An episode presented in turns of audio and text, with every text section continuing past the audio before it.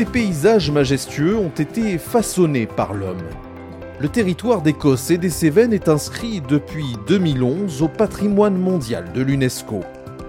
À l'occasion du dixième anniversaire de cette labellisation, allons à la rencontre de celles et ceux qui connaissent bien ce territoire, parce qu'ils y vivent, parce qu'ils y travaillent, parce qu'ils en parlent avec passion. Ce podcast est réalisé par la marque de cosmétiques L'Accent, en partenariat avec Midi Libre et l'entente interdépartementale Cossé-Cévennes.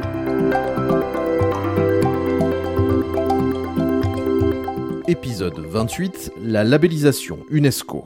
De se dire waouh, ça y est, l'Écosse et les Cévennes étaient sur la même liste que, que des monuments euh, tels que Versailles, euh, le Taj Mahal ou autre, c'est une certaine fierté, je dois avouer. Le 28 juin 2011, l'Écosse et Cévennes étaient inscrits au patrimoine mondial de l'UNESCO. Depuis, c'est l'entente interdépartementale Cosse et Cévennes qui est chargée de faire vivre ce label. Rencontre avec sa directrice, Morgane Costemar. Morgane Costemar, bonjour. Bonjour. Alors aujourd'hui, nous allons parler d'une date. Cette date, c'est celle du 28 juin 2011. Alors qu'est-ce qui s'est passé exactement ce 28 juin 2011 alors ce jour-là, à Paris, euh, l'UNESCO a inscrit l'Écosse et les sur la liste du patrimoine mondial. Donc, euh, grande joie, bien sûr, puisque ça clôturait 11 euh, ans de procédure, 11 ans de dossiers, de réunions. Et donc, c'est une grande joie pour le territoire de rejoindre cette liste qui est connue mondialement. L'aventure, c'est 11 ans, c'est 7 dossiers, dont 3 présentés devant le comité du patrimoine mondial. Je pense qu'il a dû y avoir près d'une centaine de réunions et puis beaucoup euh, d'interlocuteurs sur 4 départements mobilisés pour ce dossier. C'est donc une date importante pour ce territoire, mais à, titre personnel, vous, comment vous l'avez vécu cette date? Vous étiez déjà, on va dire, dans, euh, dans ce territoire installé?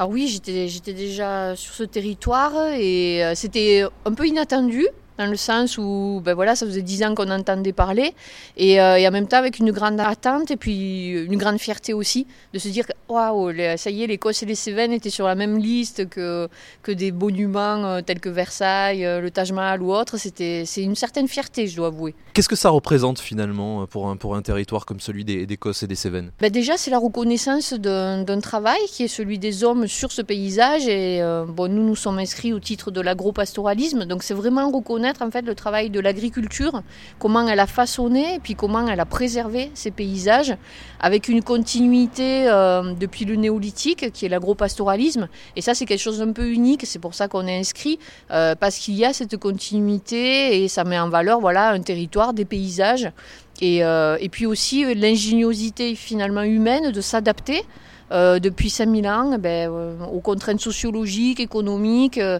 et de continuer à faire cette, cette agriculture-là. C'est ça que ça signifie finalement l'inscription, parce qu'il y a un, intitulé hein, officiel. Vous pouvez nous, nous, le rappeler? Alors si je vous le fais version longue et officielle, c'est l'Écosse et les Cévennes inscrits au paysage culturel euh, évolutif et vivant, et on est inscrit au titre de euh, l'agropastoralisme méditerranéen, paysage culturel de l'agropastoralisme méditerranéen. Voilà, on n'est pas sur du paysage naturel, il y a des sites qui sont inscrits en tant que paysage naturel, comme la Grande Barrière de Corail, mais là, nous, voilà, tout ce que l'on voit ici, c'est souvent ce qui induit aussi un peu le visiteur en erreur, il se dit, oulala, là là, c'est magnifique, vous avez des paysages sauvages, euh, à perte de vue, et puis alors qu'on n'est pas du tout sur des paysages sauvages. Justement, si on a ces paysages-là, c'est parce qu'ils sont le résultat de l'activité humaine et entre autres de l'agropastoralisme. Et après cette inscription, il a fallu euh, faire vivre, euh, j'imagine, ce, label, le faire connaître peut-être dans un premier temps.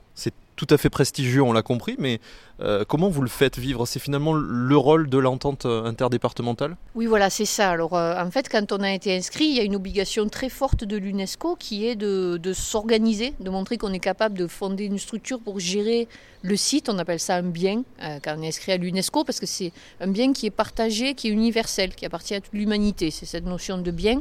Et euh, du coup, l'entente a été créée assez rapidement par les quatre départements qui avaient porté l'inscription et qui sont concernés sur le territoire. Et nous, notre feuille de route, elle, tient en trois grandes lignes. C'est en fait gérer, préserver et valoriser ce territoire. Voilà, le faire connaître. Donc ces trois grandes missions, finalement, ces trois grands axes euh, de, l'entente, comment vous les mettez en application au quotidien? Ça, passe par des actions de sensibilisation euh, auprès des plus jeunes, on peut l'imaginer, mais pas seulement? Oui, alors c'est ça, c'est très simple. Je dis c'est trois mots, c'est facile. En fait, déjà, première difficulté, c'est qu'on est un des plus grands sites inscrits au monde. Donc, euh, c'est immense. Le territoire est immense. On est une équipe de six permanents. Donc, euh, chacun avait des spécialités.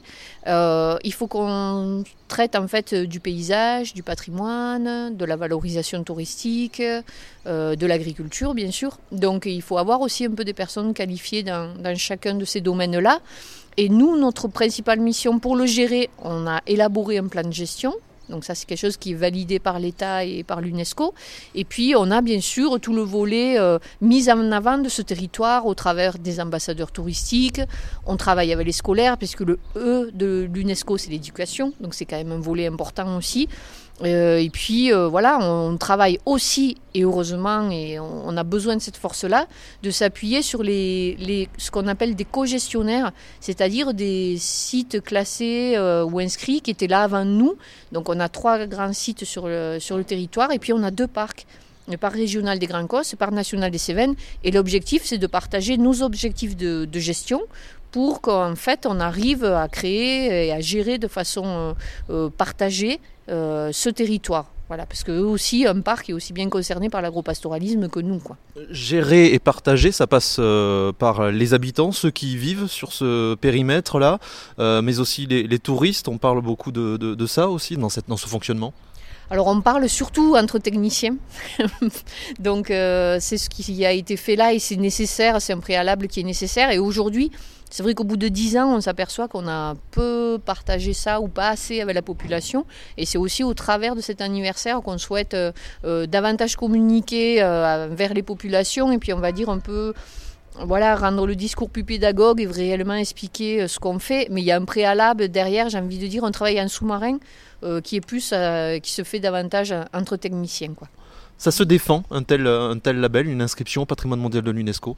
Ben, ça se défend, il faut faire ses preuves. Et on a d'ailleurs un, rapport périodique, ça s'appelle, c'est tous les sept ans on est évalué. On rend compte de notre gestion, de nos difficultés. Il faut aussi euh, voilà, faire part des difficultés éventuelles qu'il peut y avoir. Euh, en fait, on fait un état des lieux, un rapport de conservation, on va dire, à l'UNESCO. Et euh, à partir de là, eux peuvent nous faire des remarques ou, pas.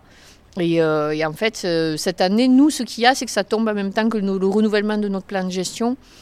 Donc voilà, ça permet de faire un bilan un peu aussi localement et puis avec le prisme un peu plus international euh, qu'à l'UNESCO et que nous on n'a pas toujours. Qu'est-ce qui fait la particularité de ce territoire pour vous? Et qui peut-être n'est pas suffisamment connu?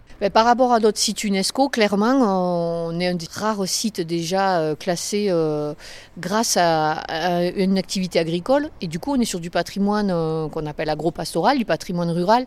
Et c'est vrai que ça, détonne un peu au milieu d'autres patrimoines beaucoup plus majestueux et réputés. je pense que c'est ce qui fait un peu la singularité voilà, de, de notre candidature. C'est aussi pour ça que ça a été peut-être compliqué de, de prouver qu'il y avait un intérêt et que ce patrimoine euh, voilà, de chemin, euh, ce patrimoine rural, il a autant de valeur, euh, il témoigne autant du génie humain que ceux qui ont pu construire des cathédrales ou des monuments emblématiques.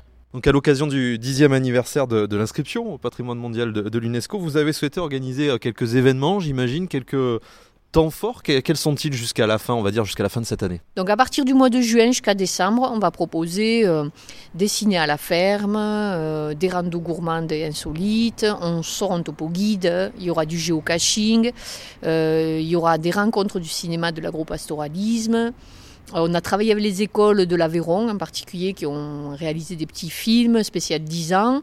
Et puis on a notre grosse journée anniversaire qui se tient le 3 juillet à la ferme de Brocuéjoul sur l'aire du viaduc à Millau. Avec tout le long de la journée ben, l'occasion de rencontrer des artisans, de voir des producteurs, de s'évader avec des, au travers d'activités sportives euh, euh, pour découvrir ces paysages-là. Il y en aura pour les grands, les petits, tout le monde. Prochain épisode de ce podcast, on parlera des grottes.